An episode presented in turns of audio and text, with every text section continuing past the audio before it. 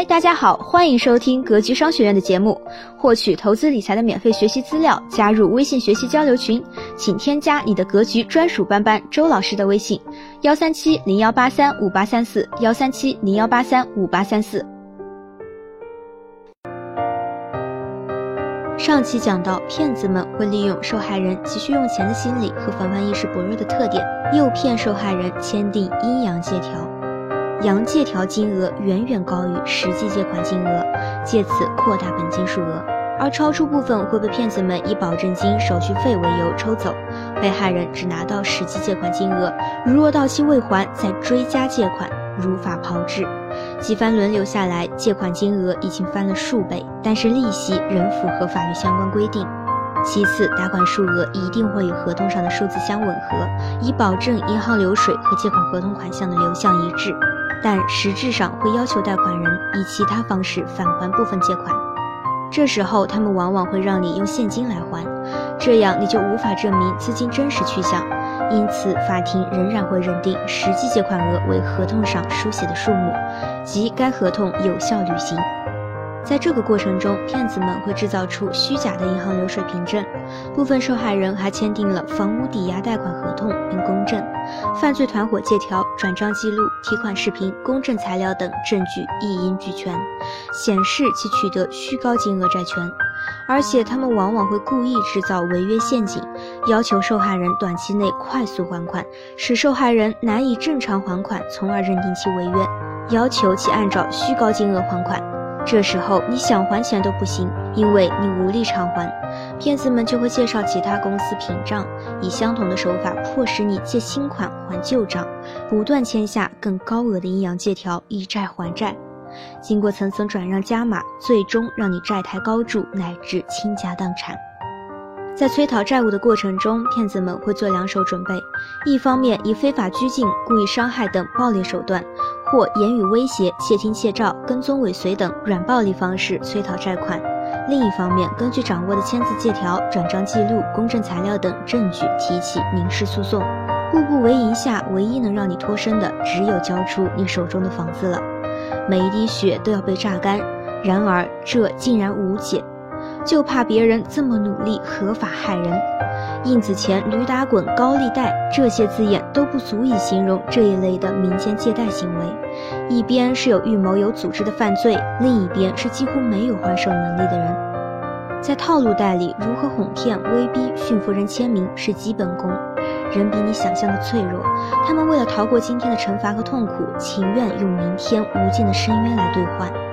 对于骗子来说，只把人暴力隔离在一个封闭区间，基本上后面的事情就好做了。既然你都还不出钱了，那根据规矩总要写个担保吧。租赁合同算担保的一种方式，我们也不会真住进去，就是怕你万一逃了，可以转租你的房子收点租金，然后不要忘记在逼下写收条。层层加码之下，你就像踏入泥潭，越陷越深，以致无法自拔。其实，如何驯服一个人并不难，但套路贷从小额到最后逼人卖房子，持续周期很长。而在这个漫长的过程中，就是要在长期的暴力威胁和骚扰下，慢慢磨损人的反抗意志，最后觉得钱没了不要紧，只要人活着就好。总之，只要你踏入套路贷的大门，把你的身份证用残、家里存量资产、未来现金流、老婆父母的财产，每一滴血都要榨干净。对于骗子来说，活在丛林，弱者是没有生存的资格的。当然，套路贷骗子也会给你留点，父母多少有退休工资，好死不如赖活，保证你最低限度的太平犬生活。最悲哀的是，套路贷的问题在高利贷罪出台之前无解。警方能做的其实是，如果暴力讨债了，那在此过程中出现伤害问题才能处理，但对债权债务本身是无法处理的。法院就事论事，那只要文本操作好即可。但如果有高利贷罪，那问题并不难解决，因为这种犯罪是产业链的，把所有人一抓，分开询问，总能有所突破。想单单依靠民事裁判去打击犯罪，真太圣母心了。有了高利贷罪，当然也能钻法律空子，但至少警方对债务债权本身的合规与否就能介入了。套路贷的案子，有当事人发现，同一个人一年内无数次的对外借款，法院都有记录，这就肯定不是正常的民间借贷。普通人不可能随便借钱给陌生人，次数如此众多。但刑事案件可以全局研究，但民事不行，只能个案讨论。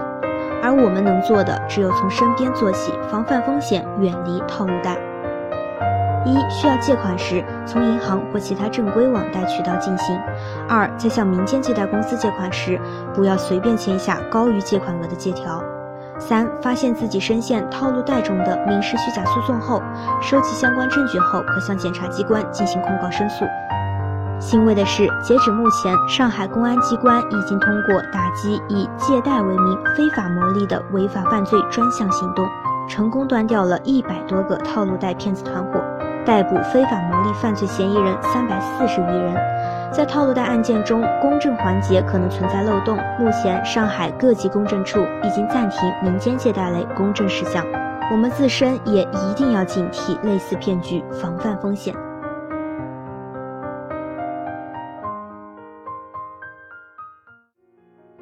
希望今天的分享能给您带来收获。好了，本期的分享就是这些。了解更多系统的投资理财课程，获取免费学习资料，加入微信学习交流群，请添加你的格局专属班主任周老师的微信：幺三七零幺八三五八三四幺三七零幺八三五八三四。咱们下期节目再见。